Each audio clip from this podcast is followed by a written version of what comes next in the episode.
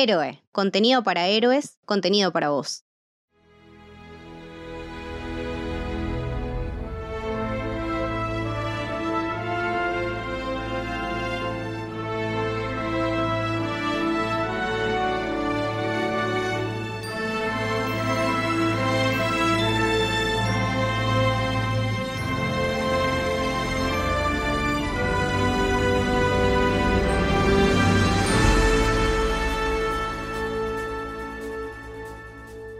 Bienvenidos y bienvenidas al Camino del Héroe.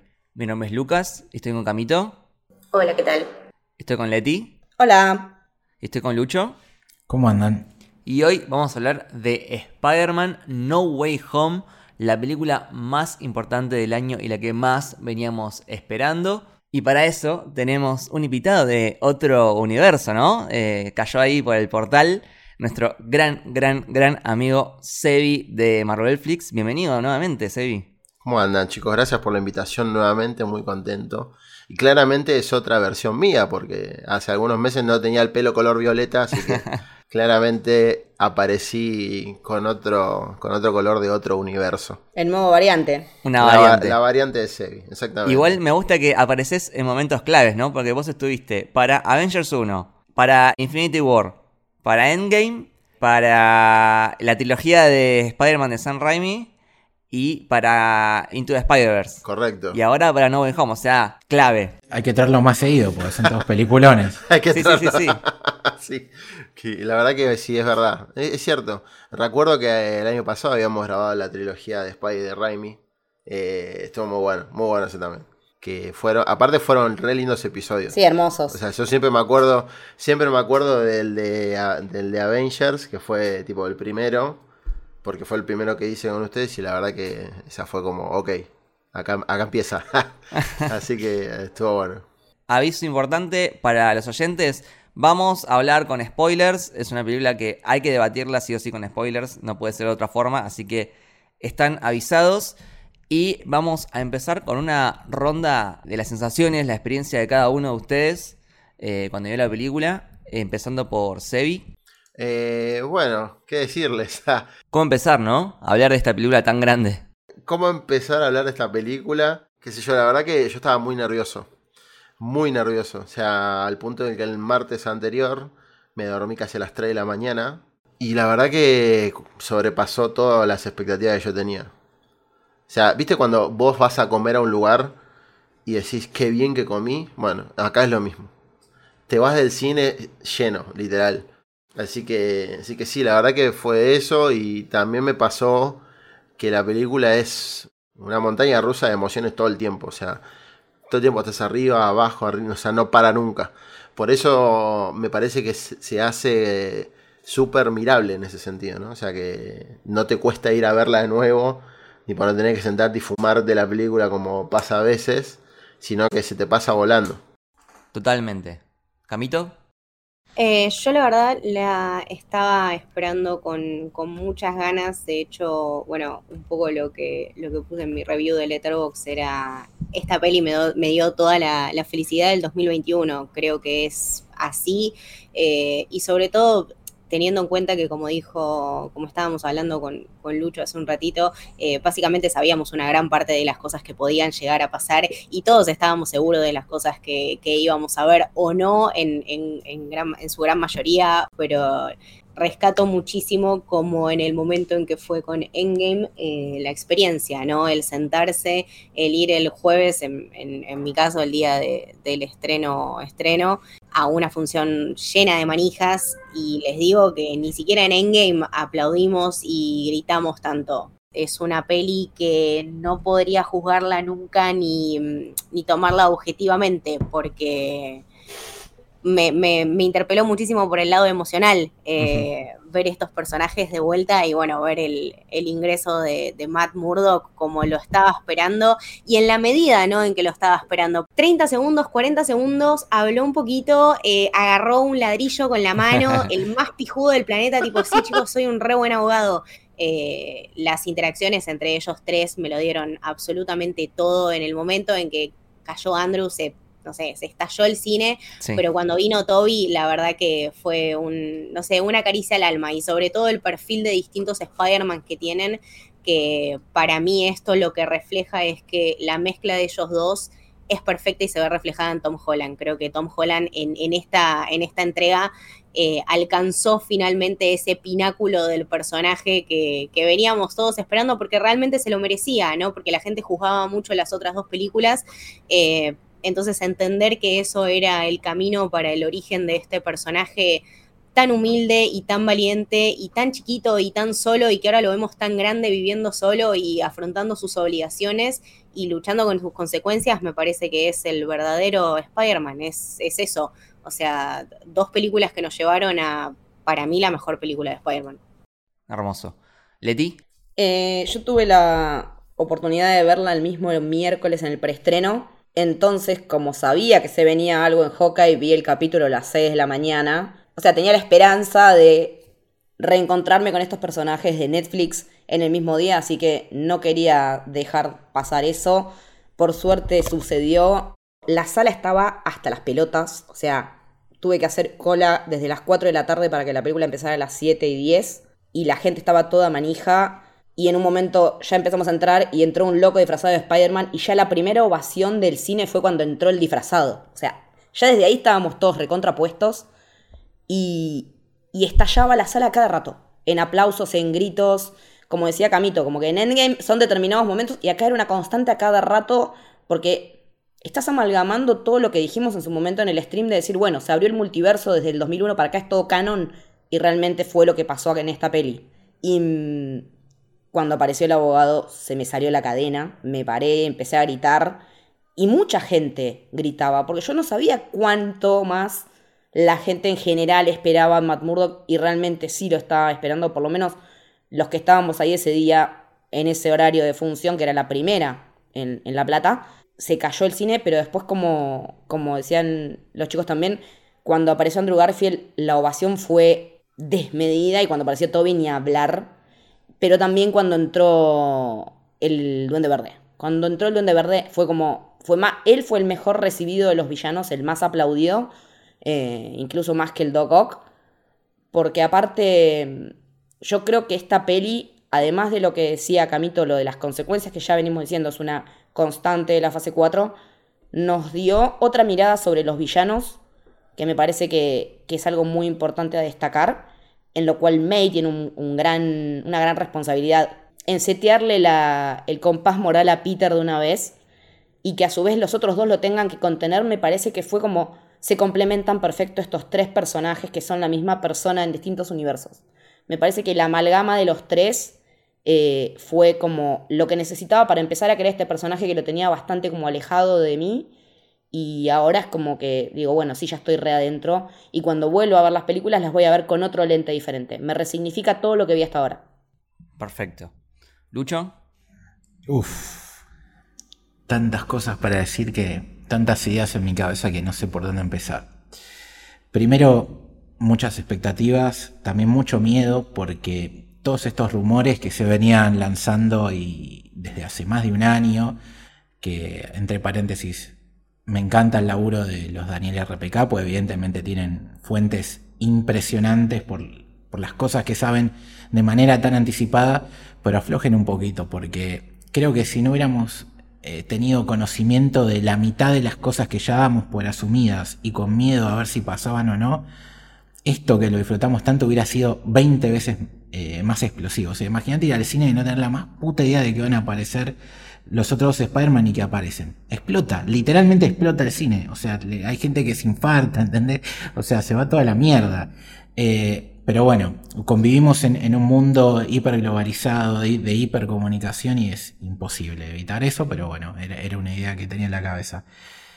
Y teniendo esta posibilidad que por suerte pasó de que vuelva Daredevil, de que vuelvan los otros Spider-Man, tenía miedo de que la película se sostenga solamente en eso, porque no sé, veíamos los pósters que era una porquería, porque siendo sincero, eh, para mí Homecoming está bien, Far From Home, la primera mitad la detesto y la segunda mitad me parece brillante, y todavía hay un conflicto creativo entre lo que puede hacer eh, Marvel Studios con Spider-Man teniendo a Sony detrás y también con las urgencias de- del propio plan de Marvel para sus fases, porque vamos a decir la verdad, o sea, cuando aparece Spider-Man en, Civil War, fue medio imprevisto, o sea, no estaba originalmente pensado para eso, se la jugó Kevin Feige, le salió bien la jugada y, lo pudo meter y a partir de ahí tuvimos que empezar a, a meterlo a Spider-Man de alguna manera. Quisieron hacer algo distinto con el no estar el tío Ben y demás, pero para mí le faltaba todavía ser el Spider-Man que todo el mundo conoce y esta película lo consagra definitivamente y creo que incluso el final de la película es para todos los que tenían la- una postura parecida a la mía, decirle, ahora vas a ver el Spider-Man que extrañabas ver y que no te pudimos mostrar, ¿no? Porque ves el Spider-Man pobre, el Spider-Man que tiene que laburar. El que clásico, no- digamos. El, el clásico, el que no tiene consejeros, el que no está atado a ningún otro personaje de Marvel, el que va a ser parte de Marvel pero no atado a nadie. No tiene un Iron Man, no tiene un Strange, no tiene nada. Es él. Es él haciendo su camino. Eh, hasta el traje es el más clásico, creo que, que nunca. El traje este nuevo. Hermosísimo, hermoso, creo- hermosísimo el traje que- nuevo. Creo, creo que es el traje ideal de siempre, pero bueno. Más allá de todo esto, eh, evidentemente la película eh, no, no tuvo. Esos miedos que tenía quedaron atrás porque la película es excelente. Pero la, la primera parte de la película no la estaba disfrutando tanto porque se, sentía los mismos vicios de justamente las dos primeras películas.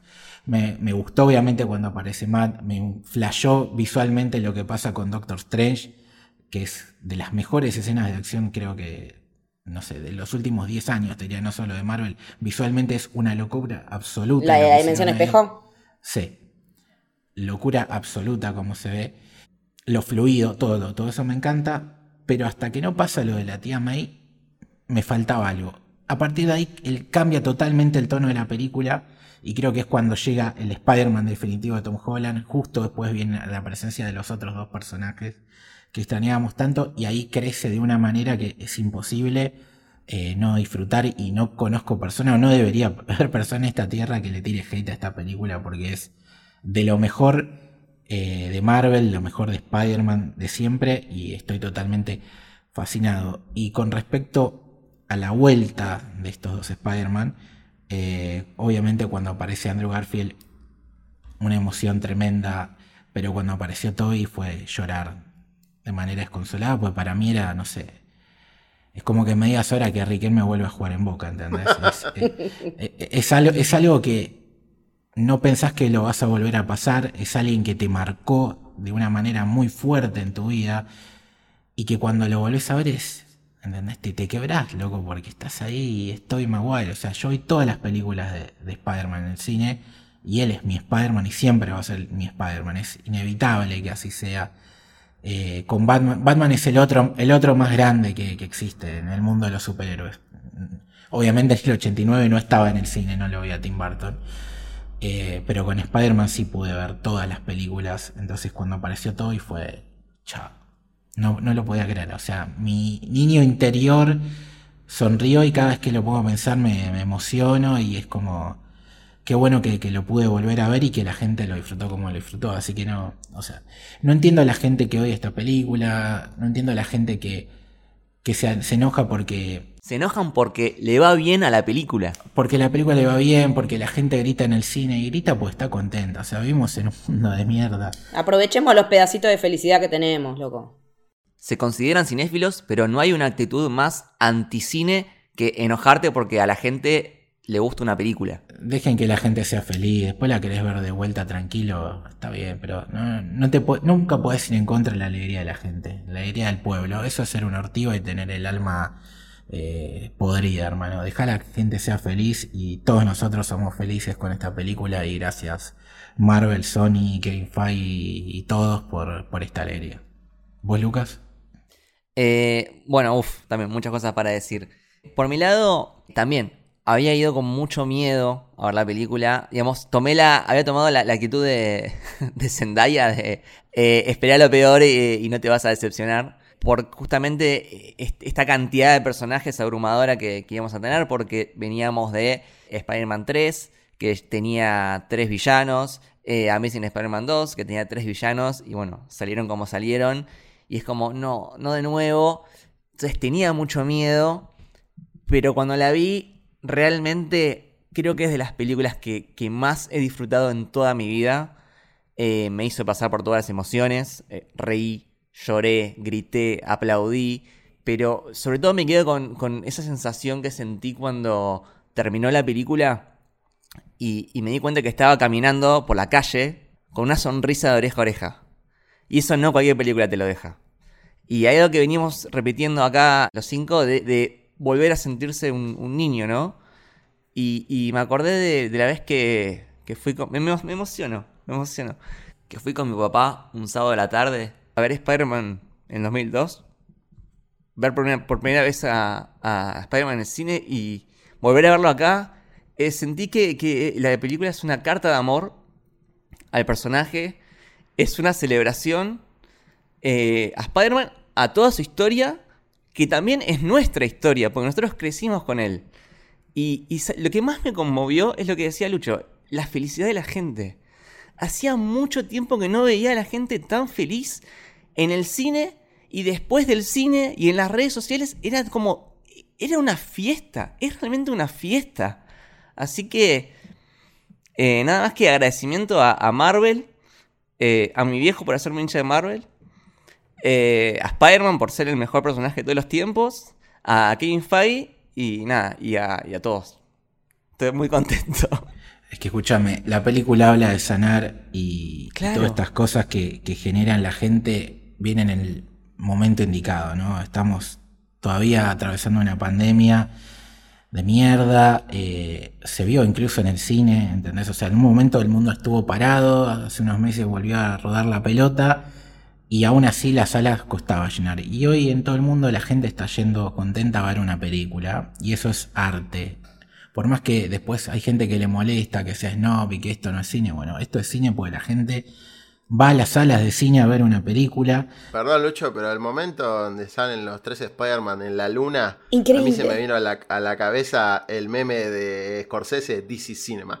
O sea, Sí, amigo, es que sí. no hay nada más para hablar de eso. O sea, ese momento, eh, todo lo, lo que decías vos, Lucho, de curar y lo de la pandemia, que me parece que es también una... un- es un poco el espíritu del, del personaje en sí, pero que el Spider-Man de Tom Holland, eh, como bien dijo Letty, que su tía le marcó, digamos, el, GPS moral, le dijo, no, es por acá. eh, creo que no, lo tenía todavía desarrollado o no lo tenía eh, definido. Y él, y él dijo, yo al chabón le quiero matar al Duende Verde. Y le da. Y le da en paralelo a dos escenas del MCU que vimos. Le da como le da el cap a Tony en Civil War. Y le da como le da John Walker al, al chabón de los Flag Smashers. Y todo sobre el escudo del cap. O sea, me parece que en ese sentido también es como. Cuando él le dice, no, yo estaba en los Avengers, y los otros le dicen, ¿qué? ¿Qué es eso, una banda? O sea. En ese momento- esa. Es como decir, bueno, yo tenía un equipo de gente. Ustedes no lo eh, por visto no lo tenían y está parado arriba del escudo del chabón al que lo llevaron a estar en contra en su primera aparición en el MCU.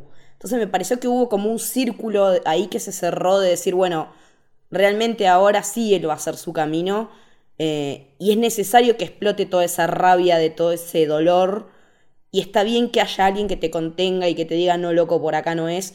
Y que sea otra versión de vos mismo es muy flashero. Es muy loco que alguien que pasó por las mismas que vos venga a ponerte el freno, porque sabe lo que estás sintiendo. Sabe por lo que estás pasando. Los otros dos le dijeron, yo perdí al tío, yo perdí a Gwen, y no quieren que él caiga en esa oscuridad que ellos ya conocen.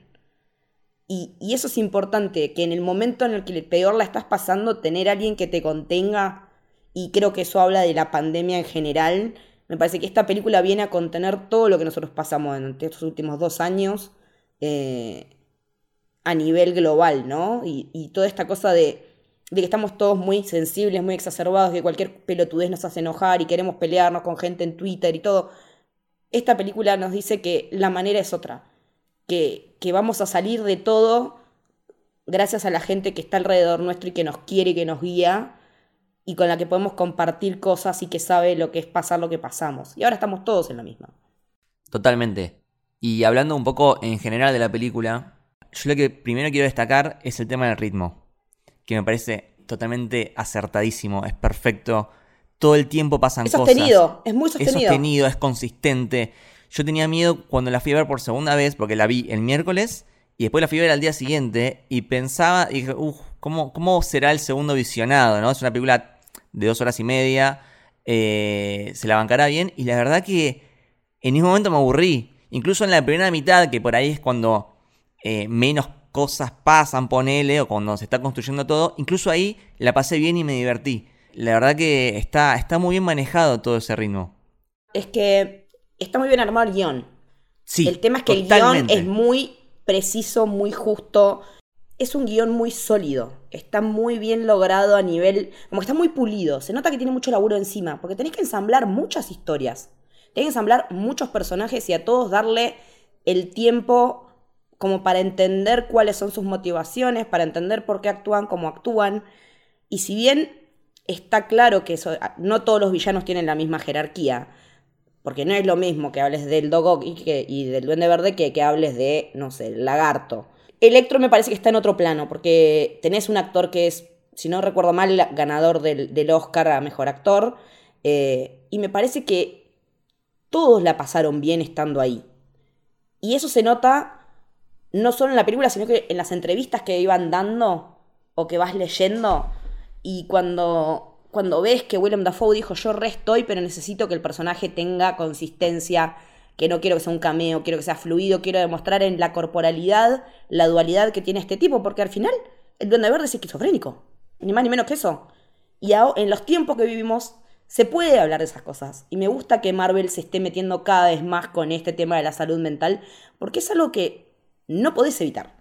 Entonces creo que desde la construcción del guion hasta la puesta en cámara de todo lo que tiene que ver, no solo con las imágenes hermosas que decíamos de la luna, o mm, todo lo que son los hechizos de Strange, cuando quiere hacer el, el primero que es fallido y cuando hace el otro que efectivamente funciona y se abre el cielo. Me parece que también a nivel efectos lograron algo que no había visto tan pulido y tan perfecto. En ningún momento yo me vengo quejando del CGI de las últimas cuatro películas.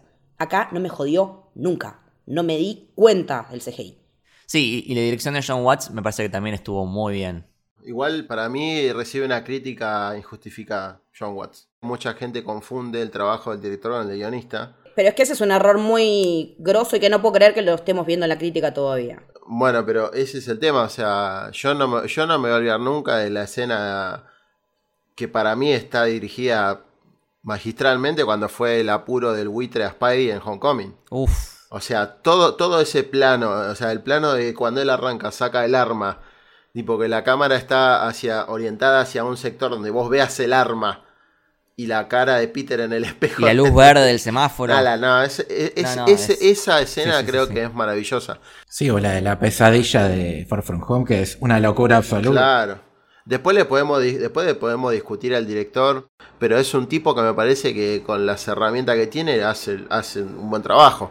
Después la película te puede gustar más o menos, pero yo creo que hay, hay- o sea, hay momentos en los que, incluso en esta película, que hay planos como el de los tres Spider-Man sobre la torre, sobre la Estatua de la Libertad. Sí, la pelea de Strange contra La Spider-Man. pelea de Strange con las Spider-Man es una locura. Sí, es una locura. Y después tenés, en realidad son más como transiciones. Por ejemplo, cuando Spider-Man va a buscar a Electro, que hay un atardecer de fondo, Sí, contra el cielo rosa, y sí. lo ves a Spider-Man columpiándose a contraluz. Bellísimo, bellísimo. Claro, y, y eso, eso también me parece que es eh, lo que veníamos diciendo, ¿no? Que apela a todo lo emocional y porque me parece Claro. que va completamente con la intención de la película. No tiene que probarle nada a nadie, simplemente te viene a contar estas historias y cómo convergen. Y me parece que uno de los conceptos más lindos que tiene, que es la curación, ¿no? Eh, el tomarse este Spider-Man para, como decíamos, aprender de los dos anteriores, que realmente no está solo y que puede contar con ellos para, bueno, para tratar de sobrellevar esto de la mejor manera, que de hecho sin ellos no hubiese sido posible, porque ahora lo tenemos completamente solo, que nadie realmente se lo acuerda. Eh, entonces, si no hubiese tenido eso antes, como bueno, con, toda la construcción de la película, era imposible afrontar este futuro, ¿no? Eh, llegamos a la tercera y yo ahora quiero ver más, no quiero que se vaya, es terrible. Y a mí lo que más me gustó es toda la construcción de momentos y las interacciones y relaciones entre los personajes. Cuando él tiene esa charla con ellos dos en la terraza, eh, y le dan consejos cuando están preparando todo en el laboratorio. La escena del laboratorio no tiene precio, es hermosa. Es, hermosa, las interacciones que tienen entre ellos son muy inteligentes, eh, son muy naturales. Y cada uno es muy su Spider-Man. Claro, y cada uno tiene su rol, ¿no? Porque el Spider-Man de Toby es exactamente como yo quería que sea, que es como el Peter B. Parker de Into the Spider-Verse. Sí. Que es ese Peter viejo, cansado, pero que es muy sabio. Y por otro lado, el de Andrew es como más, eh, más amiguero, que le dice I love you guys. De hecho, creo que cuando Ned está abriendo el portal, Andrew viene al llamado de Spider-Man y Toby viene al llamado de Peter Parker. ¿No? En un momento le dice Find Spider-Man y aparece, bueno, Andrew vestido como Spider-Man. Y en el momento de Toby es, Spring Peter Parker. y viene de Peter Parker, tipo, ¿quién es este chabón? Vestido de pastor, como le dice. Pero también me gustó muchísimo todo lo de Andrew porque fue una reivindicación a su personaje enorme. Y porque aparte creo que de los tres es el que actoralmente hoy está mejor posicionado. Creo que lo que está haciendo Andrew Garfield en todo sentido. Lo da todo, ¿eh? En la película lo deja todo. Pero en todas sus películas está haciendo lo mismo. En todas sus películas está brillando de una manera increíble. Porque me parece que tiene un. Él tuvo como varios quiebres personales. Eh, cuando lo escuchás hablar de Tic Tic Boom y, y hablar de la muerte de la madre y todo eso, es como que es un tipo que no la caretea, que es súper auténtico y eso mismo viene el cine en su personaje. No tiene miedo a mostrarse sensible, básicamente. Exactamente. Eh, es, y eso en los, superhéroes es fundamental porque, qué sé yo, yo cuando lo veía a Steve Rogers llorando, digo, está buenísimo que, que muchos pibitos vean esto como, como un modelo a seguir y que entiendan que esto también es parte del ser humano. Eh, podés ser un superhéroe, podés poder con todo, tener un superhéroe, pero si te duele llorás. Es así. Y me parece que en, este, en esta representación de este Spider-Man, de este Amazing Spider-Man, porque cuando le dicen esa parte dicen, no, you're amazing. No, no, pero como que se cagan de risa de las películas de cada uno y qué sé yo, y se la pasan diciendo, pero vos sos amazing, vos sos realmente el, Amazing Spider-Man, créetela porque vos sos. Yo quería decir algo de John Watts que me quedó ahí en el aire, que es cierto que probablemente mm, te lo nombran y no decís, uh, qué gran director o qué ganas de ver una película de él. Quizás no hasta ahora, ¿no? Eh, pero coincido con lo que dijo Sebi, que muchas veces se confunde la manera de representar un personaje, que quizás es lo que falló en las dos primeras películas de Spider-Man, con cómo vos lo dirigís y cómo vos dirigís la, película. Entonces, el problema de Far From Home, de Homecoming, que quizás no llegaron tanto a lo masivo como las anteriores películas de Spider-Man, era la mirada de, del MCU sobre el personaje y cómo lo tenían que anclar sí o sí con el mismo universo. Entonces, el tipo nos regaló escenas memorables como las que fuimos detallando, la del buitre, la de la pesadilla y demás, y en esta película ni hablar. Y en definitiva, si Kevin Feige le dio las llaves para que sea el encargado de dirigir a los cuatro fantásticos, que es quizás en lo masivo no son tan importantes y en el cine han sido fallidas sus, sus películas, y justamente le dan, vuelven a casa los personajes por lo menos a nivel editorial, históricamente más importante de Marvel, más allá de Spider-Man, de los X-Men, de todo lo que vos quieras, porque son la primera familia, justamente. Eh, que el tipo esté a cargo de esa, nave eh, y que Kevin Feige se la haya dado, habla de, su capacidad como director. Entonces, me parece que, aparte de esta película, era muy difícil, muy difícil, por justo lo que dijo Lucas de tantos personajes, que en la propia película de Spider-Man habían sido eh, erróneas cuando metieron tantos personajes, y acá el tipo sacó la batuta, y la verdad que justamente con lo que mencionamos antes, a nivel ritmo, a nivel escenas, a nivel planos, el tipo logró lucirse y estuvo a la altura de lo que fue esta película que creo que queda en el corazón de todos para siempre. Y que aparte, en esto que decían ustedes de la escena del, con el buitre, me parece que él es muy buen director de actores, porque cada escena que es íntima, cuando pasan cosas profundas, él sabe cómo poner la cámara, cómo, cómo componer la imagen, él y todo el equipo, ¿no? Me parece que donde más allá de la espectacularidad de los planos eh, para póster, cuando son escenas de profundidad, de diálogo, de, indagar en personajes, me parece que es donde el tipo mejor, eh, más se luce. Porque todo lo que es conversación está mostrado de una manera muy, muy, muy buena. Porque estás inmerso en esa conversación. Sos la mosca en la pared. Estás ahí viviéndola con los personajes. Y ya habíamos tenido esos atisbos y me parece que acá terminó de demostrarse como que el tipo tiene una capacidad de dirección de actores que de la que yo no, realmente dudaba hasta ahora. Y evidentemente, hablando de vuelta de, un gran guion, habla de una muy buena puesta de cámara, de una muy buena eh, dirección de fotografía en lo que es el plano corto y, lo que es el plano medio en, lo que es la conversación.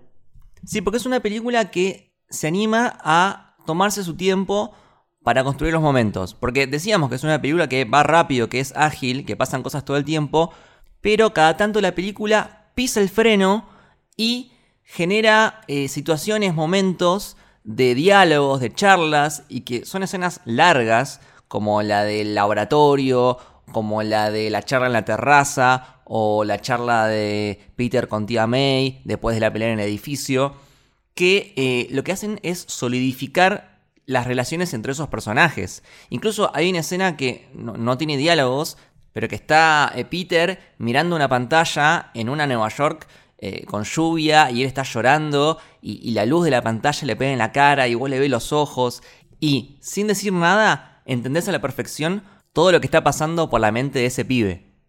Tengo una pregunta, porque dijimos que John Watts va a dirigir Los Cuatro Fantásticos y está confirmada una nueva trilogía de Spider-Man. De hecho, Kevin Feige en estas horas dijo que ya están en la preproducción de Spider-Man 4. Y les pregunto a todos ustedes, ¿quién tiene que dirigir eso? Watts, no otro. ¿Vos decís Watts va a ser Cuatro Fantásticos y Spider-Man? Para mí tiene que darle continuidad, ¿sí? ¿Por qué no? Es que, mm, ¿sabés qué pensé? Los rusos estuvieron diciendo que ellos tienen ganas de volver a Marvel, que no tendrían problema. Me gustaría ver una película de Spider-Man dirigida por los rusos. Yo tengo mi candidato. Sam Raimi. Que vuelva el más grande. No me, no me extrañaría que de repente Marvel en una jugada de decir, bueno, ok, John Watts te fue muy bien con Spider-Man, te vamos a dar los cuatro fantásticos y hace eso. Y a Raimi le digan, che, Raimi, ¿querés, volver con Spider-Man? Y te damos una trilogía. No me parecería mal. Me vuelvo loco. no me parecería mal, pero también hay que destacar que John Watts es el único director que culminó una trilogía completa en Marvel. No lo hizo ni John Favreau, ni los hermanos Russo, nadie. O sea, no. Y me, parece que Spider-Man No Way Home, para, a mi criterio, es mucho más película que Endgame. Más allá de que Endgame también es, O sea, nosotros estamos asistiendo a eventos que son celebraciones de personaje, ¿no? Eso está clarísimo. Eh, lo de Endgame es la celebración del MCU. Después lo de Spider-Man es la, celebración del personaje. Claro, o sea, cada una es una celebración a, algo diferente. Yo no sé si las compararía. Pero, pero no, no hablo de comparación, sino que más allá de eso, a nivel evento, sí es comparable porque movió mucha gente. Con las únicas dos películas del MCU que vi el cine así fue con estas dos. Yo entiendo lo que va a, ser, a lo que va a ser y, puedo pensar parecido. Pero yo no, las compararía porque esto es como decirte, tengo el Mundial del 78 y del 86, disfrutémoslo, ¿entendés? Claro. aplaudamos, aplaudamos que, no sé, que otro país no, no la ganó y que, que son nuestros, básicamente. Pero me quedo todavía la, respuesta de Lucas, su director de Spider-Man. Eh, lo que quiera Kevin Feige.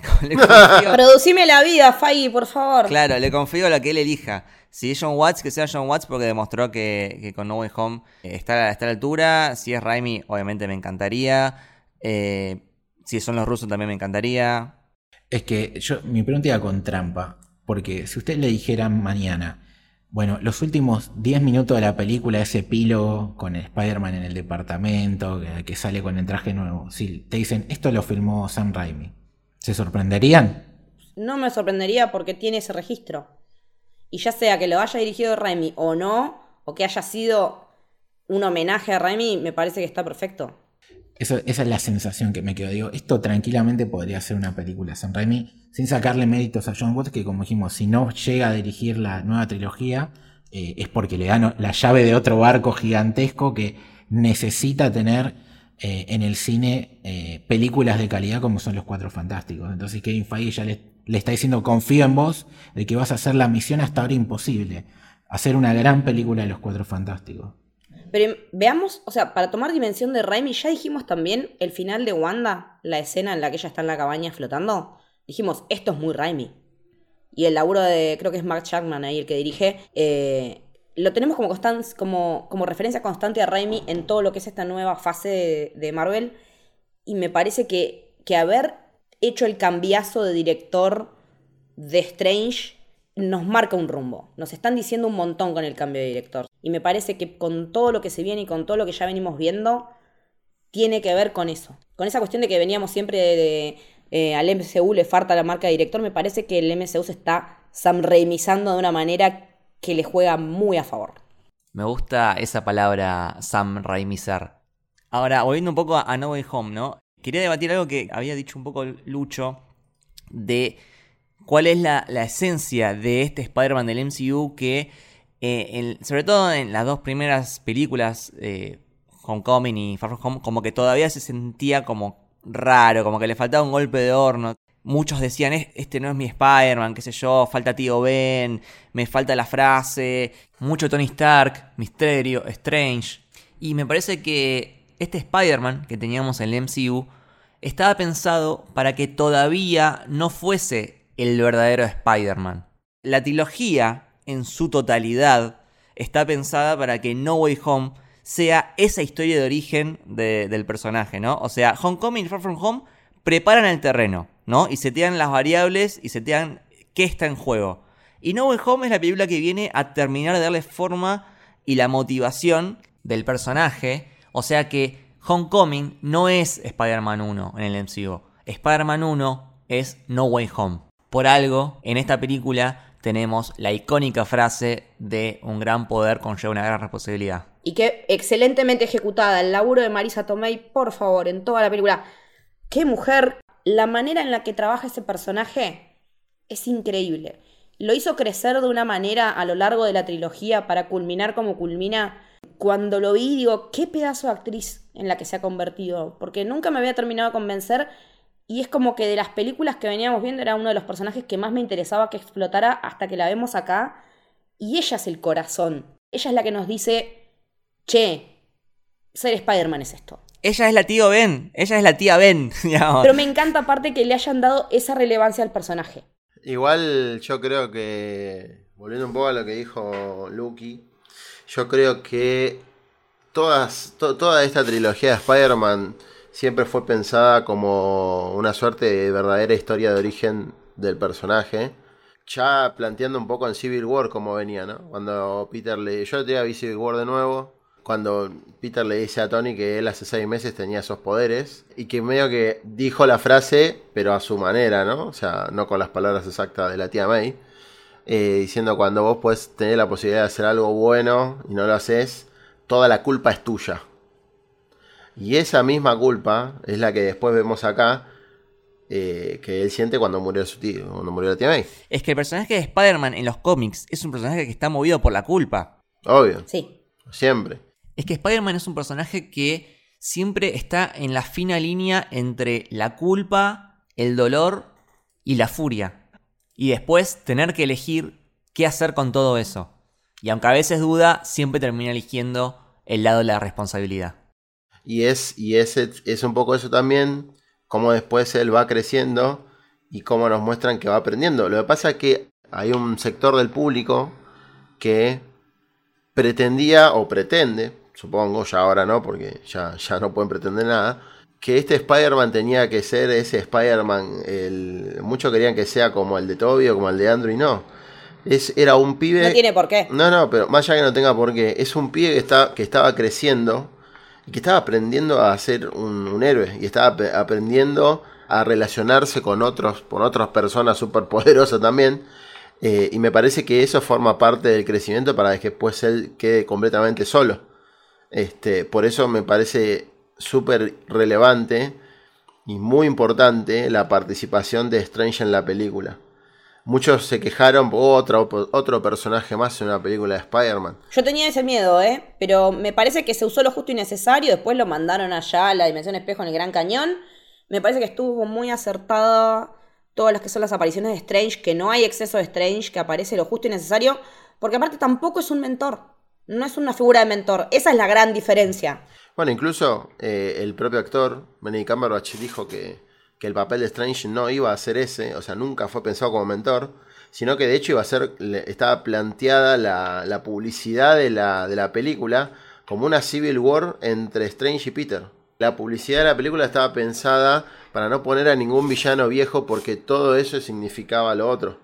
Este, pero como también eso dejaba dudas, se arriesgaron a poner a los villanos porque los trailers que ellos tenían pensado eran mostrar la pelea entre Peter y, y Doctor pero igual, para mostrar la pelea entre Peter y el Doctor Strange, algo tendría que haber pasado, con lo cual no tendría mucho sentido que lo hayan largado así nomás. Pero la verdad que para, mí todo lo que respecta al crecimiento del personaje del MCU está, está perfecto. Y, y, el problema también es que, como bien dijo Lucho, vivimos en un mundo hipercomunicado, hiperglobalizado e hiper ansioso también. Todo lo quieren ya. Entonces, no, hay mucha gente que no se bancó el crecimiento de un nene de 16 años a uno de 18, ponele, y que ahora esté listo para otras cosas, para otro, porque el chabón maduró de golpe, o sea, se quedó solo, tiene que vivir en algún lado, tiene que trabajar para vivir, entonces el chabón maduró de golpe. Que también son cosas que le pasan a Spider-Man. O sea, el chabón siempre termina recibiendo cachetazos en la vida, este, que lo forman, como todos nosotros, ¿no? Obvio. Entonces creo que también es un poco eso. O sea, creo que, que el viaje Viste que ellos hablan mucho del journey, en el viaje y todas esas cosas, del camino. Y me parece que el, viaje de Spider-Man del MCU es completísimo. O sea, más allá que puede ser una buena película o mala, Far From Home, te puede gustar o no Homecoming y demás, y las participaciones que tuvo en Infinity War y Civil War, me parece que es un viaje súper rico de Spider-Man. Sí, es completísimo y al mismo tiempo recién empieza. Exacto. Por esto que decíamos de que no Way Home es la verdadera Spider-Man 1 en el MCU. Sí, vos, preguntabas qué significa ser Spider-Man.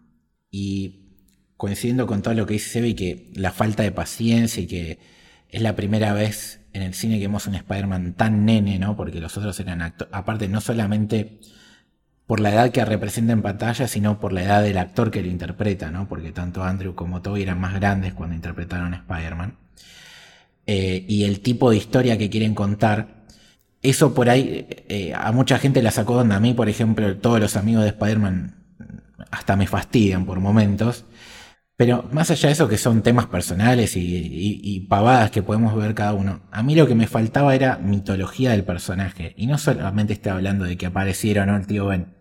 Me faltaba sentir a, a Spider-Man. Y era raro lo que me pasaba porque Mientras que en general los cómics solitarios de Spider-Man suelen ser los mejores del personaje y cuando lo encajan en un grupo no suele resaltar tanto, no digo que no lo haga, pero las mejores historias de Spider-Man no son cuando está con los Vengadores generalmente en los cómics, sino son las de él.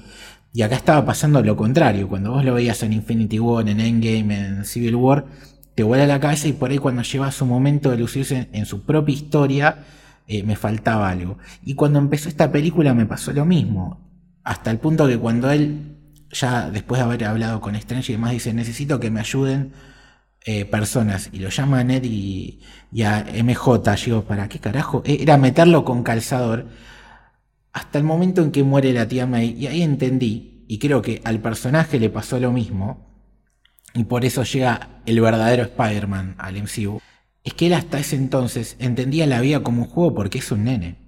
O sea, él nunca, nunca tomó la gravedad de las consecuencias de meter en el medio de peleas multidimensionales con cinco o seis villanos a su novia y a su mejor amigo. Él no entendió el peligro que eso conllevaba, ni siquiera el peligro que conllevaba para él ni el resto de sus familiares. Y una vez que muere la tía May, y que la tía May me parece que ya había entendido la, peligrosidad real a lo que se está exponiendo su sobrino, y por eso le dice en ese momento la frase, es cuando todas las fichas empiezan a, caer y se reivindica todas las otras dos películas e incluso lo que a mí no me gustó del inicio de la película. Ese es el momento exacto donde nace el Spider-Man del MCU. Sí, justamente eh, también me parece que eso es algo que, como dice Lucho, lo define, ¿no? En las otras eh, sagas anteriores de Andrew y de Toby también ese es el momento del nacimiento de Spider-Man. Entonces tiene mucho sentido que este sea eh, su punto de partida en la película, ¿no? Con una intro que está buenísima, con Matt Murdock que está ahí, el cine se cayó a pedazos cuando apareció. Eh, eran tipo cinco minutos y ya se habían vuelto locos. Y es como que la peli es medio una montaña rusa de emociones. Mm. Eh, entonces acá es donde baja para después subir de vuelta, pero no lo podía hacer solo. Ahí Claro. los Spider-Man de, bueno, de Andrew y de Toby eh, tienen todo el peso y toda la, la inspiración que él encuentra también esa... Y tiene también momentos muy lindos cuando están ahí en el, en el laboratorio creando los antídotos y eso es... Qué buen momento ese, por favor.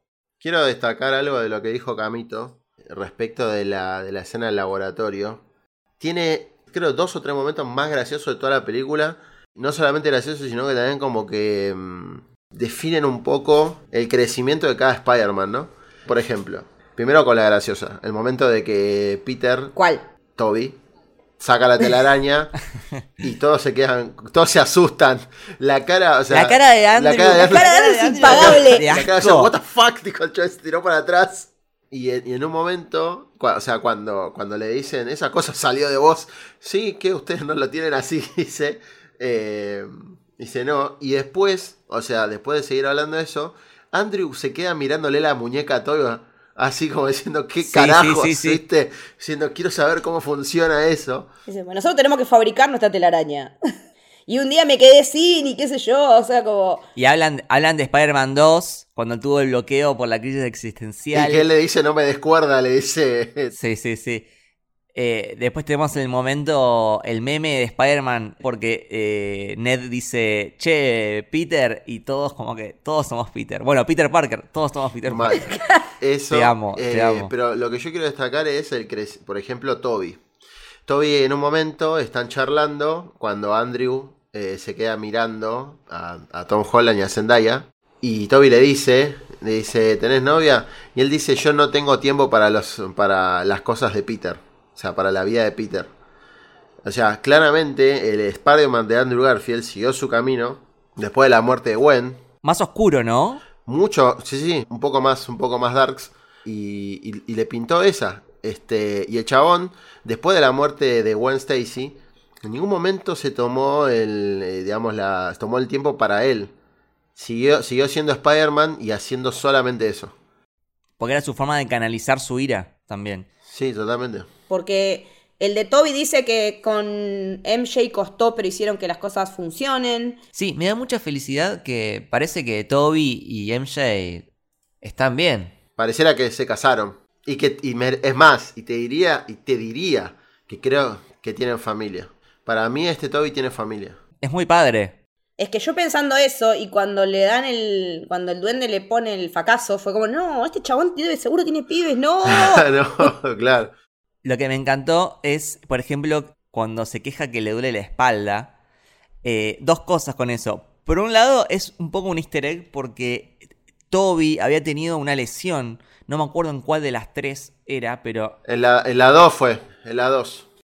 porque se cayó en una de las escenas que estaba filmando y, y le quedó jodida la columna. Casi abandona el papel y lo, y lo iba a reemplazar Jake Gyllenhaal. Sí, me acuerdo. Tener eso ya es un easter egg. Pero aparte, que después venga el Spider-Man de Andrew y le truene la espalda, me pareció una, es- una escena súper graciosa porque es muy del humor del MCU. Me hizo acordar un poco a, a- esa escena de, de terapia de pareja entre Bucky y Sam que se ponen como casi pegaditos juntitos. Eh, Es como que tener estos dos Spider-Man y, estar viendo que uno le suene la espalda al otro, eh, es como decís, nunca pensé ver esto. Algo tan mundano. Claro, nunca pensé ver esto en la pantalla, o sea, inimaginable. No, pero aparte, todo, todos los momentos en el que se cruzan lo- y que charlan los Spider-Man viejos, por decirlo de una forma, eh, son, son, son maravillosas. O sea, Cuando el chabón dice, bueno, soy el peor Spider-Man, dice, pobre Andrew. Mi vida, me dieron una ganas de abrazarlo. No, y que venga Toby y te diga, you're amazing, you're amazing.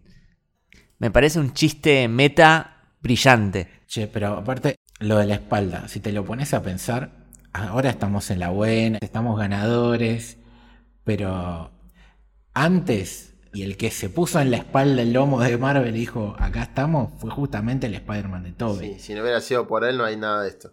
No hay nada de esto. Entonces, me parece bien que la, la evolución de la gentileza haya sido un lindo masajito en la espalda para recuperarse después de haberse puesto tanto en la espalda el, el logo de Marvel. Igual también yo siempre voy a destacar la figura de Kevin Feige, siempre, todo el tiempo, porque Siempre. él estuvo desde la primera película de X-Men en el 99, peinando a Wolverine, eh, después pasó a las de Spider-Man con David Arad, eh, donde él era ya asistente de producción, ahí adentro. Se conoce con Fabro ahí. Sí, de, de hecho, de hecho me parece que a Kevin Feige de cierta forma, me parece que es también un reconocimiento a toda la trayectoria de su laburo, más de 20 años, eh, intentando que las películas de superhéroes salgan bien, darle entretenimiento a la gente, más allá que esto es un show business, eso lo tenemos todos claro, pero me parece que, que la labor de Kevin Feige es superlativa. Es que se nota mucho el corazón que le ponen las películas. Porque No Way Home, más allá de que obviamente está hecho para ganar guita, es amor puro. Es amor puro a Spider-Man. Es una celebración al personaje y a toda su historia. Es el, es el mejor productor de la historia de cine, Kevin Feige, y que, que venga alguien a discutírmelo. Si uno analiza el rol de un productor, lo que hizo este tipo no lo hizo nadie. O sea, básicamente inventó un universo, inventó correlatividad de películas, de historias, de, de- de tramas, generó ev- eventos y eh, a nivel económico, que es lo que tiene que hacer un, un productor, es una locura. Pero aparte de eso, el tema es que Kevin Feige es un productor y es una estrella de rock el tipo. O sea, no, no, no es... eh, Es una entidad en sí misma. ¿De, de cuántos productores podemos hablar como hablamos de Kevin Feige? ¿A quién nombramos de esa manera? No se me ocurre, no se me ocurre otro. No se me ocurre otro. Es que el productor suele estar más en la sombra. Y, y si, y si te digo productores, son directores que son productores también. Y Spi- Spielberg, ponele. Del toro. Pero son directores, principalmente. Pero así, solamente productores. Pero este tipo, o sea, Kevin Feige es un productor que a la vez cumple la función de presidente de Marvel Studios, presidente creativo de Marvel en general. El tipo pisa un escenario y la gente se mea encima. Es el Stan Lee de las películas. Sí, totalmente. Como Stan Lee lo era de, de los cómics, Kevin Feige es el Stan Lee de las películas. Es un tipo que le- la gente la gente lo ve y se pone a gritar, le, le pide fotos, le, le dice que es un genio, un ídolo. Entonces creo que el tipo también tiene un poco de esa, de esa mística que, que termina contagiándose después al MCU. Este, incluso te diría que obviamente DC eso no lo pudo hacer. Eh, Geo- Geoff Jones lamentablemente no lo pudo lograr porque quisieron hacer algo parecido o construir un universo y se les autodestruyó en tres películas. Entonces ok, a mí, me, a mí me hubiera encantado ver una trilogía completa de Ben Affleck como Batman, pero no se pudo. Porque no tuvo ni una, so- ni, ni una individual. Porque no, porque no, no tuvo ni una individual y la que tuvo lamentablemente fue una porquería, Batman v Superman, no me importa, es así. Eh, incluso a mí me gustaba el Batman de Ben Affleck porque era un Batman roto, eh, un Batman viejo, medio mala onda, este, y aparte obviamente tenía todos los issues que Bruce Wayne podía tener a esa edad, entonces me parece que estaba, estaba correcto. Yo lo banco un montón, a mí me hubiera gustado ver una película en solitario de Ben Affleck como Batman, me gusta la propuesta de Matt Reeves, me gusta obviamente la propuesta de, de Pattinson como Batman, lo compro, eh, pero me parece igual que, que- en pos de querer hacer algo similar no se dieron cuenta y chocaron la Ferrari. Entonces, O sea, la diferencia entre Marvel y DC hoy en día a nivel cinematográfico, el diferencial es Kevin Feige. Y DC lo intentó con Geoff Jones, que es un excelentísimo escritor de cómics, pero ahí hablamos la diferencia de lenguaje. No es lo mismo escribir un cómic que hacer películas. Y me parece que la visión de Kevin Feige no la tiene nadie Y ojalá tanto Star Wars como DC o como cualquier, conoce, Harry Potter, todas las, estas sagas que tanto queremos, encuentren a su Kevin Feige y podemos disfrutar más porque esto es lo que nos gusta a todos. Así que gracias Kevin y por más Kevin. Totalmente. Y volviendo a No Way Home, no quiero dejar de destacar la música de Michael Giacchino, que me parece 10 puntos, que acompaña a la perfección cada momento de la película. Y bueno, Giacchino es uno de los mejores compositores en la actualidad. Después busquen en Wikipedia porque tiene muchísimos trabajos. eh, Los Increíbles, Ratatouille, eh, la de Up, Coco, eh, Jojo Rabbit. También trabajó con Matt Reeves, que estuvo en la trilogía de El planeta de los simios. Va a estar en la de Batman, ahora también de Matt Reeves. Hizo la banda sonora de Doctor Strange, que para mí es de las mejores del MCU. Y acá lo que me encantó es cómo hace esa fusión y esa mezcla entre las melodías y los estilos, haciéndole homenaje a, diferentes personajes.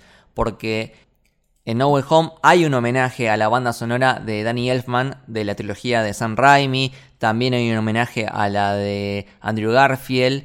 Y por ejemplo, en las escenas con Doctor Strange, suena la música de Doctor Strange con esos instrumentos tan particulares que, que usa en su película. E incluso en un momento se escucha la melodía de, del Spider-Man de Tom Holland, pero tocada con los instrumentos de la banda sonora de Doctor Strange. O sea, mezcló todo y le quedó hermosísimo. El, el momento de cuando Peter está llegando al Santum, que suena el, el clavicordio, es el instrumento que suena de fondo. Ahí está, mira, qué, qué grande. Eh, sí. Años de, conserva años, de conservatorio. Clarico- claro. Clavico- Cla- clavicordio. clavicordio. Es un, es un instrumento de la época barroca. O sea, es que era como un piano. Era como un piano, pero eh, como un- hoy conocemos el piano martillo, que es el piano que tocamos todos, o que toca la mayoría de la gente. eh, el piano anterior era un piano a cuerda. Entonces vos tocabas y lo que sonaba era algo que tipo punzaba una cuerda. Entonces, clavicordio. Eh, no, ese- a, mí es un instrumento que me encanta. Y la música de Doctor Strange tiene esa composición barroca que te da el misterio ya ni bien arranca. O sea, Es que el Sanctum es muy barroco también. Toda la iluminación del Sanctum es barroca, toda es iluminación de costado. sí, sí, sí, totalmente. E incluso toda la, toda la, la decoración y eso también es muy de ese estilo. Eh, pero de las bandas originales de Marvel, mi preferidas son dos: Vengadores y Doctor Strange. Son mis dos, mis dos B- BSO favoritas. Y la de Strange me, me encanta porque eh, ti- tiene instrumentos muy clásicos. Este, y a mí me encanta, entonces, nada. A veces, a veces lo dejo escuchando solo y queda la de Strange. Eh, y no quiero imaginar lo que va a ser la banda sonora de Multiverse of Madness, me vuelvo loco. Uy, la puta madre. me vuelvo loquísimo, boludo. Tremendo. Eh, ahora sí, me gustaría hacer un salteadito por los momentos de la película. Obviamente, creo que lo, lo- lo que primero sale de charlar que pasa al principio de la película es la aparición de Matt Murdock en el MCU. Y todo lo que eso conlleva, ¿no? Porque sal- siempre se habló de un soft reboot. Y se está hablando de eso. Es que el tema es, con esta cuestión de la canonización o no de historias a raíz del multiverso, ¿qué va a quedar de lo de Netflix como canon o no canon? Nada. Para mí todo. Al contrario. Yo creo que va a ser lo suficientemente ambiguo como para no descartarlo del todo y tampoco confirmarlo. O sea, me parece que lo que va a quedar es la esencia del personaje y, y los actores. Eh, pero todo lo que pasó eh, en lo de Netflix puede llegar a considerarse como una línea temporal alternativa, pero creo que en el MCU es como una especie de reset. Yo creo que estoy como que no sé si quiero un soft reboot o como que eso sea finalmente canon porque es jodido canonizar una serie y a su vez sacar, por ejemplo, Agents of Shield que hasta comparte actores con las películas de, o sea, hola Coulson. Pero me interesa mucho qué van a hacer y quiero que me sorprendan y que lo que pase con esos personajes ya incorporados, pues ya podemos hablar de dos al menos, y yo necesito que llegue el tercero, por Dios que lo traigan a Castle porque me muero Ah, ¿a, quién, ¿A quién querés? a Frank, al Punisher. Bien, bien, sí, re. Es el. Necesito, igual te digo, para mí, yo, Sebi, en este momento que estamos grabando, que la gente va a escuchar este episodio, Para mí, la mejor forma de introducir a Punisher es en Armor Wars, en la serie War Machine. Por dos motivos. Número uno, en los cómics, Punisher usó la armadura de War Machine. Este, literal, era la verdadera máquina de guerra, ¿no? Por decirlo de alguna forma. Claro, Una- literal. Literal, la máquina de guerra. Con la calavera pintada. Y segundo, con esta, esta película ya nos, ya nos dejó la base de Armor Wars. Toda la tecnología de Stark confiscada en manos de los federales. En manos de los federales. No en manos de Pepper Potts ni Stark Industries. Y ahora van a aparecer los buitres de esa tecnología. Buitres de la tecnología de Stark, llámese Justin Hammer, Kingpin, ¿no? Esos dos. Eh, y además de eso vas a tener a Riri Williams, que en teoría es la que va a salvar las papas. Va a estar eh, mi ídolo War Machine ahí también. Este, y además creo que también la historia de Frank Castle, viniendo también del ejército, eh, creo que compagina bastante bien. eh, e incluso puede tener otro, otro, otro origen ¿no? Eh, en la historia. No, pero aparte de Sebi, eh, cuando aparece Matt Murdock, le dice a Happy, che, ojo que se te viene podrida vos. ¿Sí? Sí, Y vas a necesitar un abogado mejor que yo. para mí ese abogado va a ser eh, She-Hulk. Eh, va a ser- sí, va a ser Jennifer Walters. Sí, igual lo que, igual lo que dijo Matt es que tipo va a necesitar un abogado. Yo lo entendí como abogado especialista en estos quilombos, maestro, porque Claro, sí, sí, sí, Es que especializado. Sí, sí, obviamente. y la serie de She-Hulk va a mostrar a Jennifer Walters eh, atendiendo casos de superhéroes. Claro, entonces vamos a tener un, un capítulo al menos que sea de, de Happy. Happy. Sí, y yo, y bueno, y también va a aparecer Daredevil en esa serie. Sí, seguro. Me encanta. Me encantó cuando agarró el, el ladrillo. Ah, Lo del ladrillo fue increíble porque yo no me esperaba que él demostrara nada de sus poderes, de sus habilidades en esta peli. Y cuando pasa lo del ladrillo, fue como. ¡Wow, loco! ¿Cómo hiciste eso? Porque soy un muy buen abogado. O sea, ¿cómo se hace el boludo? Lo amo, lo amo. Con su- aparte estaba con su traje clásico, su, su traje gris, con los anteojitos Los rojos. el Eh, nada, estaba en su prime, digamos. O sea, aparte toda la escena está buena porque el desenfoque del, del bastón hasta llegar a- al personaje, eh, obviamente que el que es fanático lo, lo sabe, pero la reacción de la, de la gente, la función del jueves fue un grito generalizado toda la sala cuando apareció Matt Murdock. Vieron el bastón e inmediatamente empezaron los gritos y obviamente el no que yo dije, no, no puede ser, no puede ser, boom, y toda la gente gritando y aplaudiendo cuando apareció Matt. Eh, fue una locura. O sea, y era el primero encima. Lo que tiene esta película es que, o sea, yo prácticamente a, a la media hora ya me olvidé que había aparecido Matt Murdock. O sea, dale. Tal cual. Que en otro, en otro momento sería como la bomba y esta película tenía tantas bombas que Claro. esa era una más. Pero me pareció re orgánica. La, escena en general, tipo, en la mesa ahí charlando, no, vos te conviene esto, vos te conviene lo otro, está todo bien, tranquilo. Igual, ojo con el juicio público. Claro, es que es que es lo que termina pasando, se la, se la, se la predice perfecta, o sea, con la hiperconectividad, o sea, no, ok, sí, la justicia te puede decir esto, pero la opinión pública te va a hacer bosta y va a ser a favor o en contra y se nota con, lo- con los directivos de la escuela mismo. Sí. Me, me sorprende igual que se haya armado, porque al, al final terminó siendo como una especie de, de dos bandos, ¿no? Los, los que están a favor de Spider-Man y los que están en contra. Yo pensaba que iba a ser como una cosa más como todo el mundo lo iba a odiar, Sí. ¿no? Pero se ve que algunos que se pusieron de su lado porque Y porque no deja de ser uno de los Avengers que salvó el universo. Claro, pero aparte, un video hoy en día no significa nada, no es prueba de nada, porque de hecho ese video estaba editado. Eh, entonces me parece que en este momento la película da como un mensaje anti-teoría conspirativa. Es que es un deepfake. Tenés gente que no se quiere vacunar, pese a que son cosas con pruebas científicas y años y años, porque sí, porque leen algo en internet. Imagínate si un video sobre la opinión de un Avenger no va a generar divisiones en la gente.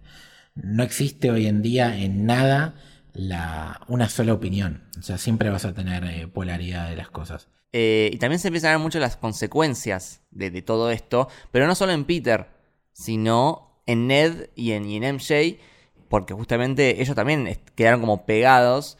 Pero lo que me gusta mucho de la película es que en ningún momento se lo recriminan. Tal cual, son de fierro. O sea, cuando ellos no entran a- al MIT, podrían haberle dicho, eh, bueno, por ser tu amigo, por tu culpa, eh, no pude entrar. En ningún momento le plantean nada, o sea, lo apoyan hasta último momento. Son incondicionales, son incondicionales. Sí, son incondicionales. Es que hay mucho también de la amistad adolescente, de esa incondicionalidad. Eh, me parece que, que también en esta peli le tomaron el tono a lo que son las relaciones adolescentes en un nivel más profundo, más allá de que cuando se van a viaje a Europa y que se están con la minita y que qué sé yo. El, el nivel de, de cómo te bancas con tus amigos en las malas en la adolescencia me parece que está muy bien retratado. O sea, porque en general me cuesta creerme la- a los actores que son más grandes haciendo de pendejos y acá me los creí, realmente me los creí. Y, y me creí que, que les estaba pasando todo eso y que ellos tranquilamente reaccionaban como reaccionaban y no le pasaban factura por no ir a la facultad, por estar en contacto con Peter. Porque yo también pensaba, ni siquiera porque era el protegido de Tony Stark, que era el benefactor máximo de MIT, lo dejan entrar. En el momento de- lo estaba pensando y digo, pero a ver. amigo, Pasa que como no está más Tony Stark, cuando no está más no lo puedo cuidar más en ese sentido. Claro, pero también está bueno para que él crezca. Era lo que yo, yo reclamaba eso. Yo necesitaba que él se despegara de eso y que ni siquiera por haber sido el protegido de Stark entre a la facultad me pareció un muy buen punto. Y que también cuando lo logra sea por su propio mérito, porque la mina vio cómo él es realmente en la situación del puente. Sí, bueno, y ahí antes, o sea, lo va a buscar a Doctor Strange. Y acá puede ser una buena oportunidad para hablar de la inspiración en los cómics. Porque todo esto está inspirado en el famoso Mefistazo, El famoso. que es el cómic de One More Day. Exacto. Sí, basta de, de gambetearnos con Mephisto, loco, pues en WandaVision estábamos ahí, Mephisto, Mephisto, Mephisto. Y esta es la historia quizás más conocida del personaje. Mucho miedo de cómo le iban a adaptar, ¿eh? Sí, pero en esencia la adoptaron básicamente como tiene que ser. Es decir, las consecuencias de Civil War, que en este caso es el, el que todo el mundo conozca en el cómic, ¿no? Que conozca la identidad de Peter Parker, lleva a la muerte de la tía May. Y Peter Parker, desesperado por eso, eh, busca de todas maneras salvarla hasta que la única opción que tiene es con Mephisto, que a cambio de que se separen para siempre, él y Mary Jane, la vuelve a la vida a la tía. Acá la diferencia es que eh, en vez de ser lo de Civil War, es lo de Misterio, y que de alguna manera termina muriendo la tía May y que él termina separado de, de Mary Jane. Es como un reset. Sí, esto es peor incluso, porque en, en la otra historia él termina. Eh, es un reset, un reboot, que cada tanto pasa en los cómics, porque si no te estancás y no vas a hacer 40 años de, Peter Parker casado. Por eso básicamente lo hicieron. Y también para darle un peso a, lo que pasó en Civil War. Ahí, bueno, él por lo menos tenía la tía viva. Y, y Mary Jane estaba ahí, tenía la chance de- de volverla a conquistar de alguna manera o que se crucen sus caminos. En cambio acá, perdió a la tía y nos da a entender, cosa que me parece que, que ojalá sea así, lo respeten, de que ya no vamos a ver a Zendaya, o por lo menos en la 4, y, se cruzará un nuevo camino para Peter en, en- lo que tiene que ver las películas. Entonces es peor todavía las consecuencias eh, de esta película con respecto a los cómics. Sí, totalmente. Este, y bueno, a partir de ahí la película empiezan la- las apariciones de cada uno de los villanos. Podremos charlar un poquito de cada uno. Pero el primero que aparece es eh, Doctor Octopus, un increíble Alfred Molina. Me encantó, me encantó. Es, es espectacular. Sí, porque en el momento en el que se da cuenta que no es su Peter, que ya, ya lo sabemos por el tráiler, pero no deja de ser fascinante. Y también todas las cosas que habíamos flasheado con esos eh, tentáculos con tecnología Stark, me encanta cómo lo resolvieron. Me encantó esa solución. O sea, lo, lo emparejó tipo Bluetooth. Y que tiene una lógica porque es una tecnología que por ahí, en el momento que, que Alfred Molina lo, lo sacan de su universo, No la conoce. ex- existía de manera experimental. Claro, Claro. En cambio, Peter está tecnológicamente avanzado por un tema de, de tiempo y de, de la evolución. 20 años arriba, o sea, 25 en realidad en el universo de Marvel. De la, de la evolución de- de- del propio humano. Entonces, por eso es que Peter lo controla tan fácil. Entonces, tiene una lógica eh, que está muy bien pensado. Y todo el camino de Doctor Octopus durante la película me parece una maravilla. Al principio, siendo súper villano, que lo quiere matar a toda costa. Después, replanteándose todo cuando entiendo el tema del multiverso. Y, que el otro Spider-Man lo quiere ayudar. Y que justamente lo termina arreglando. y se convierte en un aliado que le salva la vida al de Andrew y termina venciendo a, Electro y termina resignificando al personaje de, de Doctor Octopus. Y ya que, ya que estamos hablando de esto, y es algo que debatimos con Leti, la presencia de Venom, ¿no? El Venom de, de Sony, de, de Tom Hardy.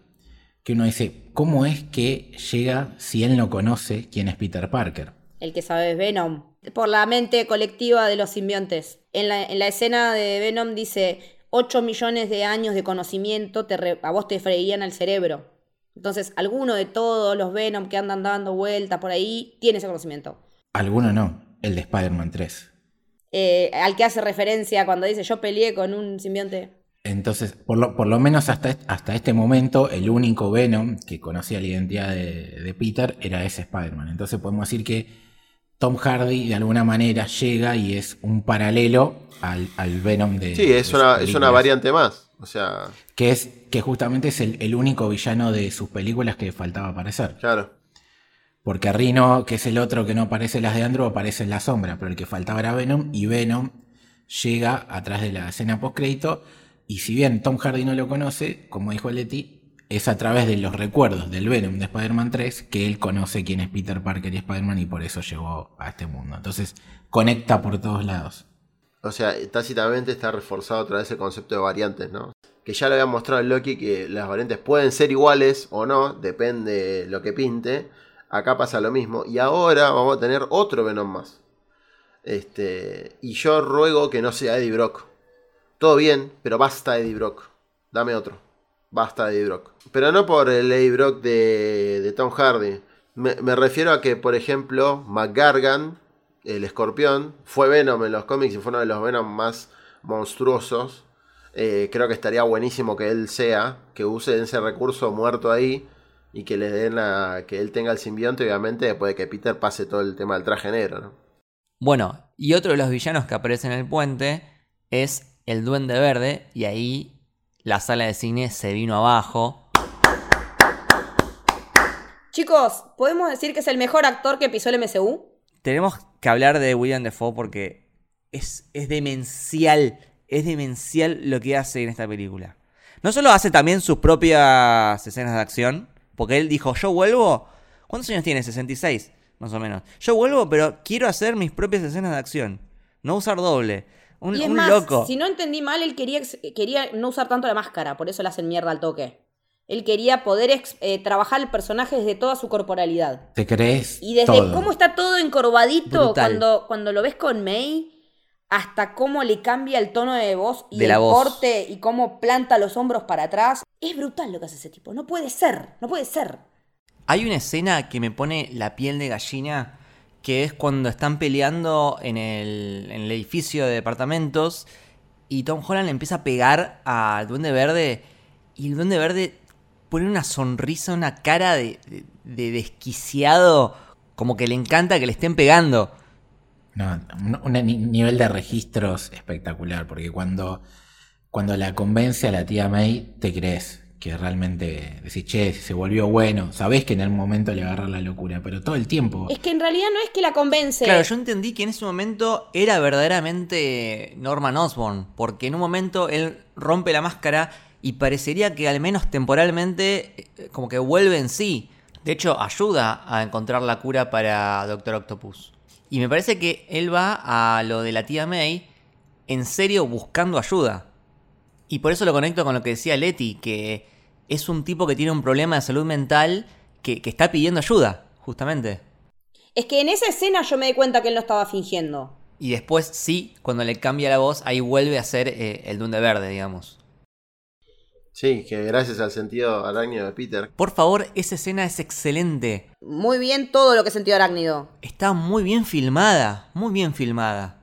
¿Viste que ven filmada y toda la secuencia esa del chabón con todos difuminados de fondo y con la cara de loco mal? Y aparte vos como espectador no entendés lo que está pasando. O sea, creo que ni él entiende lo que está pasando. O sea, se le activó el sentido de arácnido, pero, pero no entiende de dónde viene. No, y es que está todo mal porque está rodeado de villanos, man. Entonces sí. ¿cuál, ¿cuál se la va a pudrir? Hasta que se dio cuenta que era el duende. Eh, igual lo de, lo de Willem Dafoe es, A mí particularmente no me sorprende, pero digo, la puta madre, qué chabón. O sea, cuando hablo de sorpresa me refiero a que escuché a mucha gente a la salida del cine que capaz no lo había visto antes a, a Dafoe. Eh, diciendo, diciendo me cagué todo con el duende. O sea, literal había gente que me daba miedo ese señor. Decían, es que aparte la risa del duende.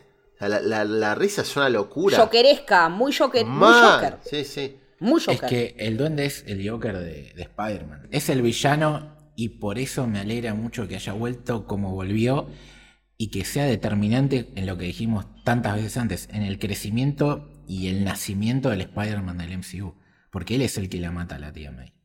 Y él, gracias a, los consejos de, de Toby y de Andrew, es el que lo termina de forjar como Spider-Man porque en vez de matarlo lo cura. Entonces, cierra por todos lados. Y otro de los que podemos mencionar es a Electro, que en mi opinión destaca muchísimo más que en su propia película. Porque en Amazing 2 medio que le habían hecho una cagada.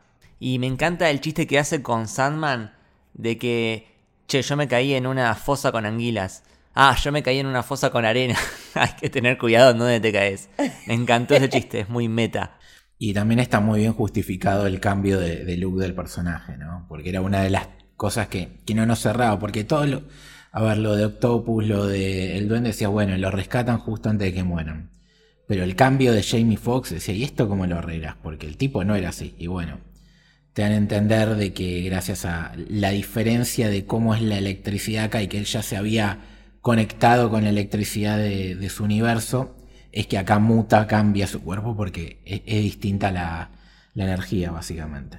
Y me gustó mucho el traje nuevo que tiene, que de alguna forma le lograron poner eh, la estrella que en los cómics es parte del traje, pero haberlo hecho igual en la película hubiese sido como medio ridículo, pero encontraron la forma de que igualmente tenga su símbolo, en este caso hecho con electricidad.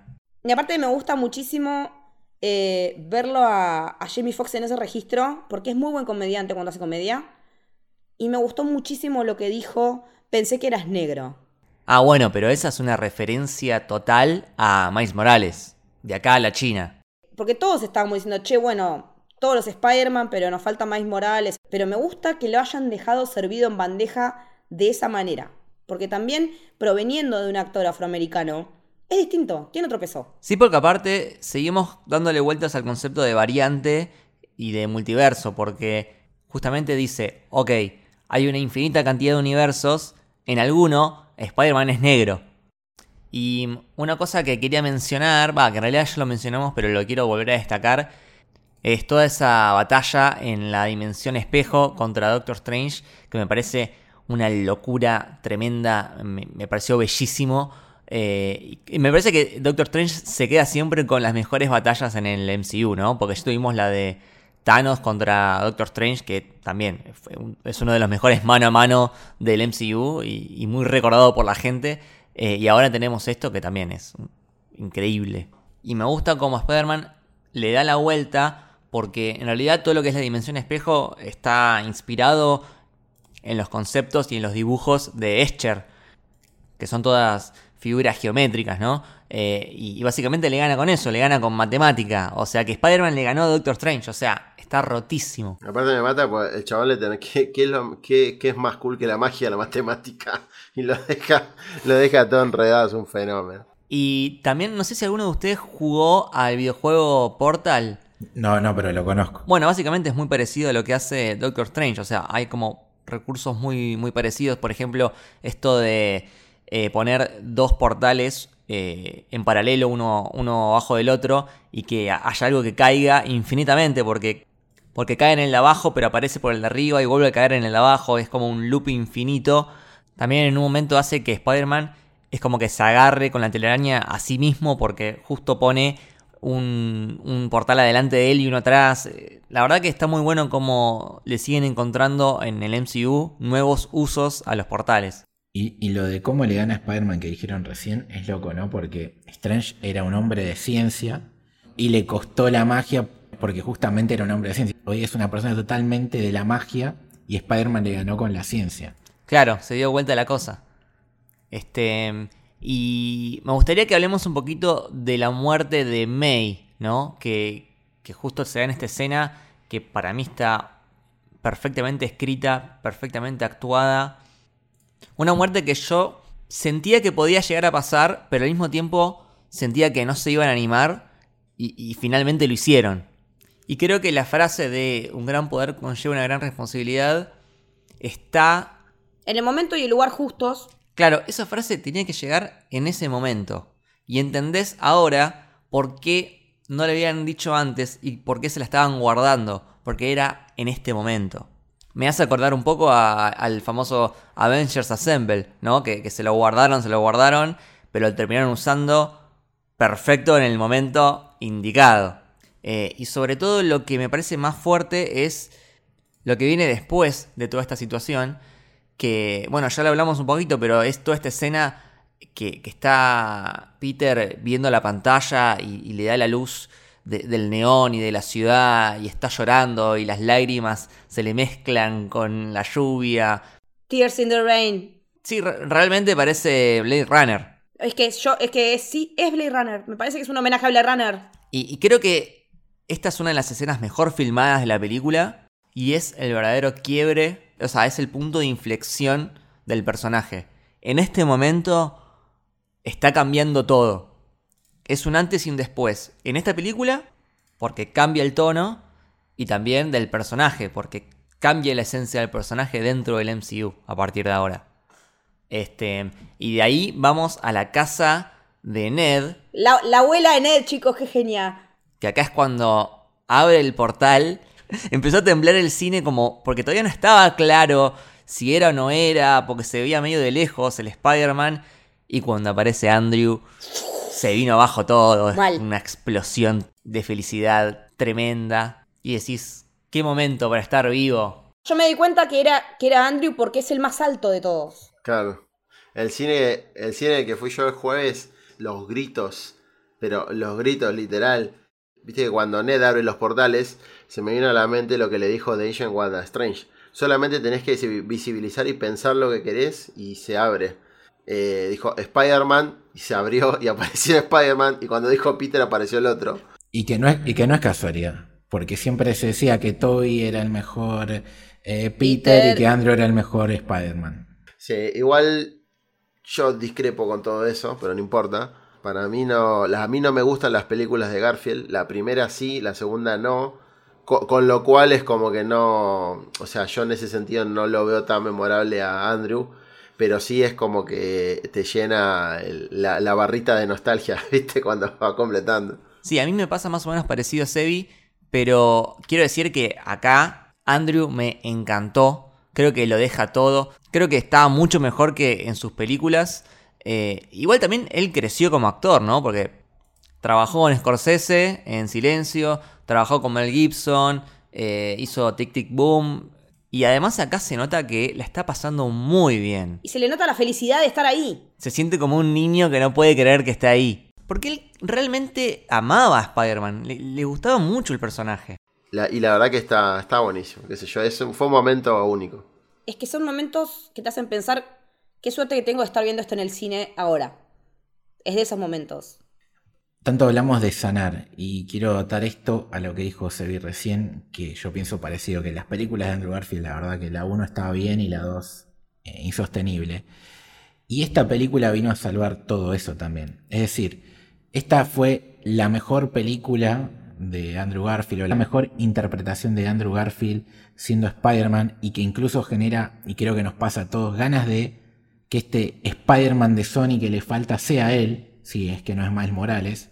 Nos encantaría a todos verlo de vuelta en- con un buen guion, cuidado y demás, que se luzca. Es también la sanación del final que no tuvimos de Tobey Maguire.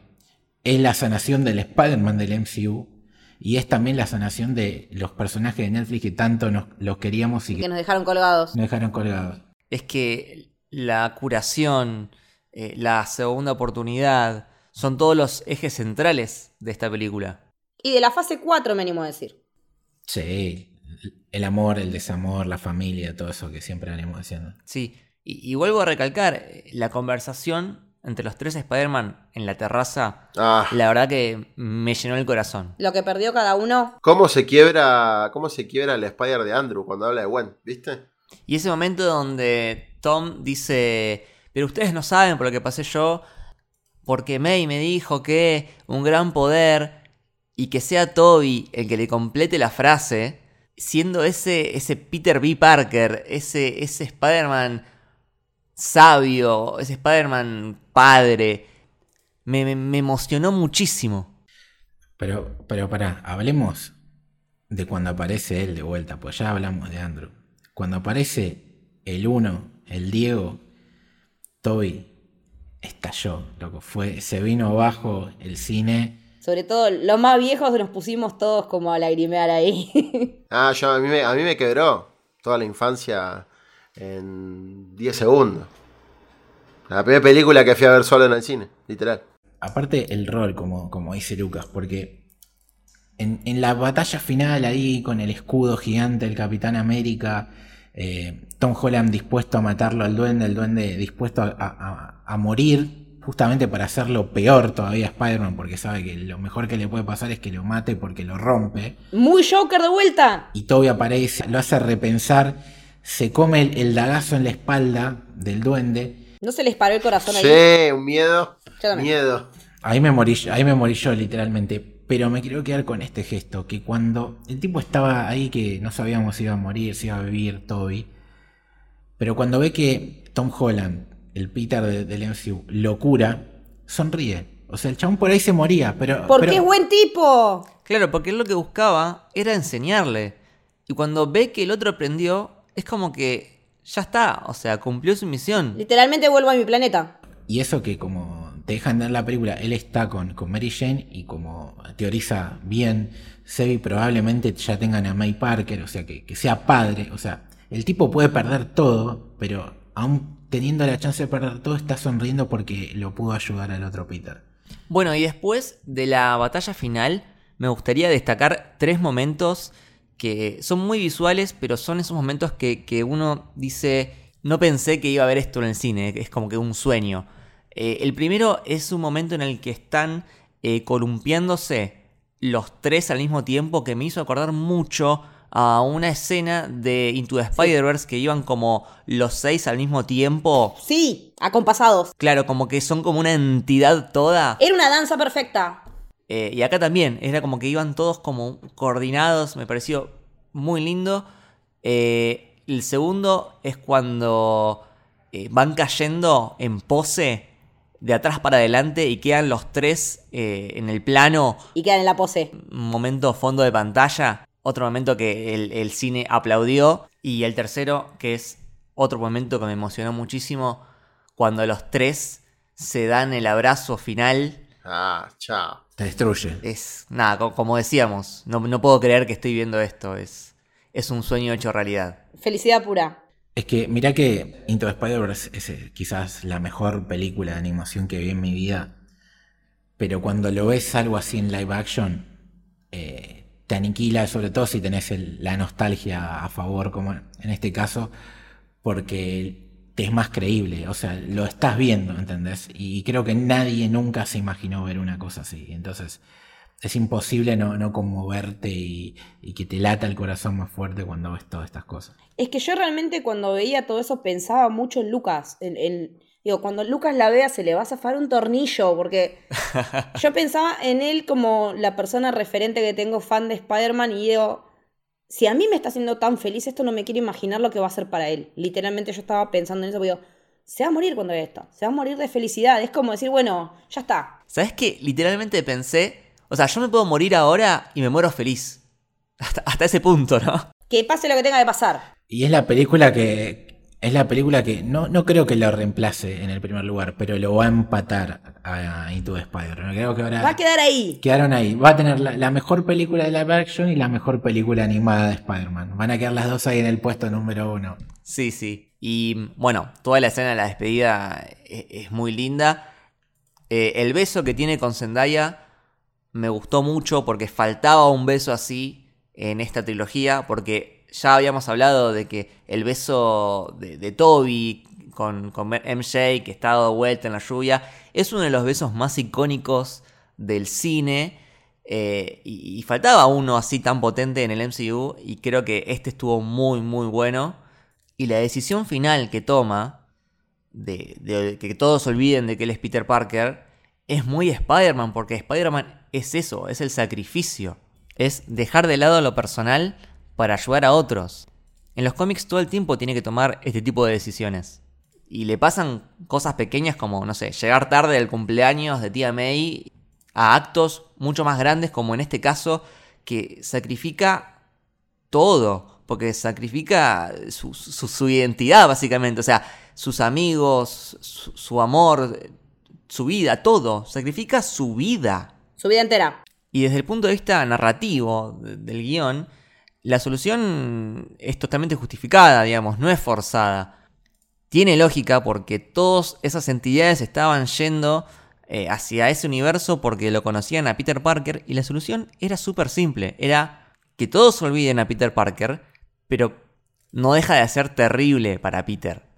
Y a nivel a futuro también es una decisión muy inteligente del lado de Marvel porque es como un reinicio para el personaje y donde vamos a tener un Peter Parker mucho más clásico y mucho más apegado al que conocemos de los cómics, donde él está solo, donde no tiene ayuda de nadie, donde nadie sabe que él es Spider-Man, donde tiene que trabajar, tiene que llegar a fin de mes. Más maduro, más oscuro, más callejero. Quizás hasta lo podamos ver eh, luchar contra uno de sus clásicos enemigos, que es el Kimping, o sea, algo mucho más eh, relacionado con la mafia.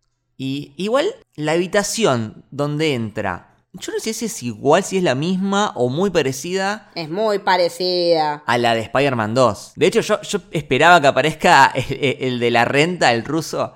Sí, yo también. Estaba esperando al, ruso que le diga rent. El cambio más esperado. Sí, olvídate. y qué manera de terminar la película con ese traje hecho por él. El clásico, ese que tiene el celeste brillante.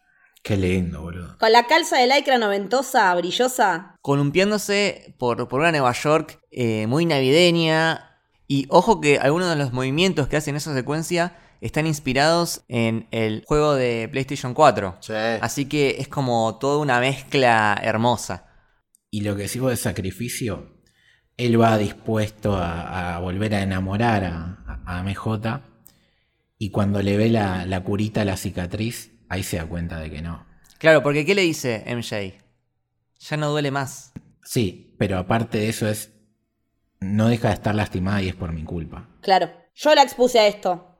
Yo soy peligroso para ella. Y que eso es lo que cierra con por qué carajo los metió de manera forzada a ayudarlo. Bueno, estas son las consecuencias. Él lo aprendió. Le costó a la tía, le costó un montón de cosas, pero ella aprendió. Sí, pero lo que te dice qué buen tipo que es este es cuando los ve a ellos que sí entraron en, el MIT y que son felices, y que él es feliz al ver que los otros son felices. Es realmente lo más Peter Parker que existe en la vida. Y bueno, por ahí no coinciden, pero para mí, y más ahora todavía, Tom Holland es el Spider-Man definitivo. Ahora que tiene fusionado toda la enseñanza y el bagaje que le trajeron el de Andrew y el de Toby, más lo que tenía de antes el de Tom, creo que ahora tenemos el Spider-Man definitivo en live action. Eh, así que nada, después en algún stream hablaremos de todo el trailer de Doctor Strange 2 que sale en la segunda postcréditos. Movida muy inteligente, movida muy inteligente. Qué miércoles, ¿no? Es super miércoles de Marvel. Anteúltimo capítulo de De Ojo Halcón con la revelación de Kimping.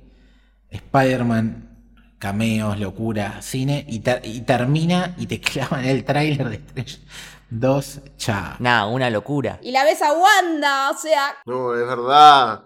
Ah, pará, una cosa importante, porque nosotros anticipamos en el podcast que le dedicamos a What If que había dos posibles candidatos para pasar de la animación al live action, que eran Capitana Carter y este Doctor Strange oscuro que ya vemos que está sucediendo.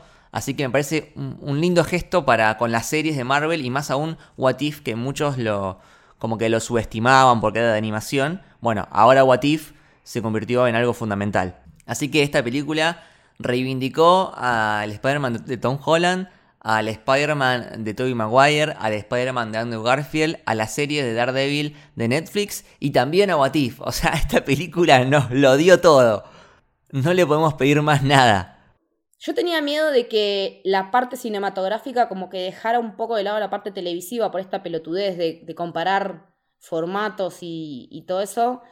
Y en realidad están haciendo todo un gran, es toda una gran historia que se interconecta y me parece que es genial porque para entender una cosa vas a tener que ver la otra o por lo menos ir y leer o buscar algún video.